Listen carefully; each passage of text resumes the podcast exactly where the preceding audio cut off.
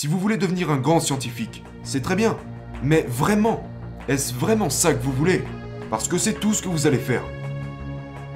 Car vous êtes en concurrence avec d'autres personnes qui sont douées et disciplinées. Si vous voulez aller au sommet, vous devez être plus doué et travailler plus dur que n'importe qui d'entre eux.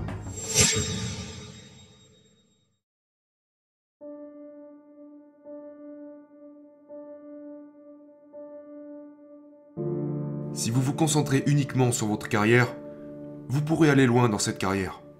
Mais c'est une stratégie qu'une infime minorité d'hommes décide de suivre. Parce que c'est tout ce qu'ils font. Ils travaillent 70-80 heures par semaine. Et ils poursuivent leur carrière à 100%. Ils misent tout sur la faible probabilité d'un statut exceptionnel, dans un domaine particulier. Et c'est... c'est dur pour eux. Ils sacrifient leur vie. C'est très difficile pour eux d'avoir une famille. Ils ont du mal avec les activités loisirs, car ils deviennent très unidimensionnels. Maintenant, il se peut que l'unidimensionnalité soit le prix à payer pour devenir exceptionnel dans un domaine. D'accord? Parce que si vous voulez devenir quelque chose comme un génie des mathématiques et que vous faites ça pendant... ou un scientifique, ça s'apparenterait à quelque chose comme vous êtes dans votre laboratoire en permanence. Vous travaillez 70 heures, 80 heures par semaine. Vous êtes doué, vous êtes dédié, vous êtes unidimensionnel. Et c'est uniquement comme ça que vous pourrez battre toute autre personne dans votre domaine. C'est le seul moyen. Mais le truc c'est que vous ne faites rien d'autre. Maintenant, si vous adorez les sciences, et que vous avez cette concentration d'esprit, eh bien tout d'abord vous êtes quelqu'un de rare, et deuxièmement vous serez payé pour cela, et ça vous octroie plus de pouvoir. Mais... Mais...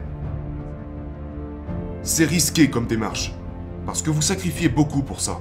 Vous savez, et je dirais que la plupart du temps, si ce que vous cherchez c'est une vie saine, ce n'est pas ce qui vous conviendra. Vous passez plus de temps avec votre famille, vous avez des choses que vous faites en dehors de votre travail qui ont du sens et qui sont utiles selon vous.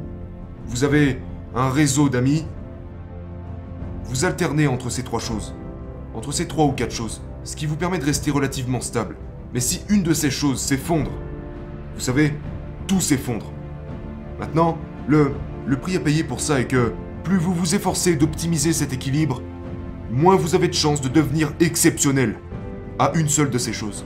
Mais vous pourriez avoir, vous savez, si vous considérez votre vie dans son ensemble, ça pourrait être une stratégie gagnante. L'une des choses qu'a dit Carl Jung et que j'aime vraiment, il pensait que les hommes recherchaient la perfection et que les femmes recherchaient la plénitude. Donc c'est... c'est... deux valeurs différentes. Et il y a quelque chose de différent au sommet de la hiérarchie de ces valeurs. Donc la perfection serait tout miser sur une chose et aspirer à un succès radical. Aujourd'hui, très peu d'hommes recherchent ça. Mais je vous parle des extrêmes. Au moins en ce qui concerne les hommes qui le font. La perfection serait je veux je veux une chose dans ma vie qui soit exploitée à 150%.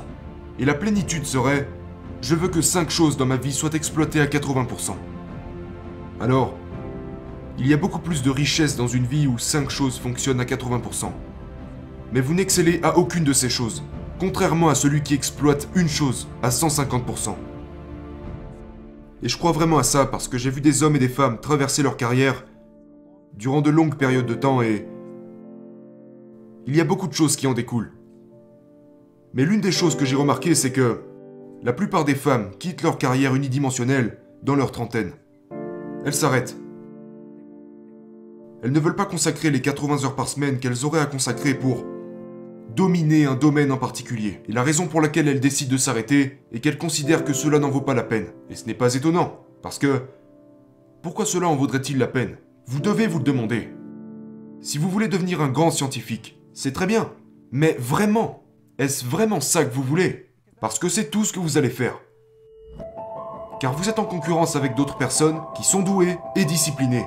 Si vous voulez aller au sommet, vous devez être plus doué et travailler plus dur que n'importe qui d'entre eux. Des heures et des heures chaque jour. Mais ça signifie que vous devez aussi travailler de manière efficace. Il faut le prendre en compte. Si je suis intelligent et discipliné, et que je travaille 70 heures par semaine, et que je fais ça pendant 30 ans, en seulement deux ans, j'ai pris tellement d'avance. Je suis si loin devant vous que vous ne pourrez jamais, jamais me rattraper. Enfin, peu importe. Et je pense que c'est en partie la raison pour laquelle les femmes sont plus orientées de cette façon que les hommes. Je pense qu'il y a deux raisons. La première serait que le statut socio-économique ne rend pas les femmes plus attractives, contrairement à celui des hommes. Et la deuxième serait que le temps des femmes est comprimé. Tout simplement parce qu'en tant qu'homme, on peut toujours dire j'aurai des enfants plus tard. Les hommes peuvent dire ça jusqu'à leurs 80 ans. Tandis qu'une femme, c'est différent. Elle ne peut plus dire ça au-delà de ses, disons, 40 ans. Plutôt 35, mais définitivement à 40 ans. Parce qu'autrement, ce n'est plus possible.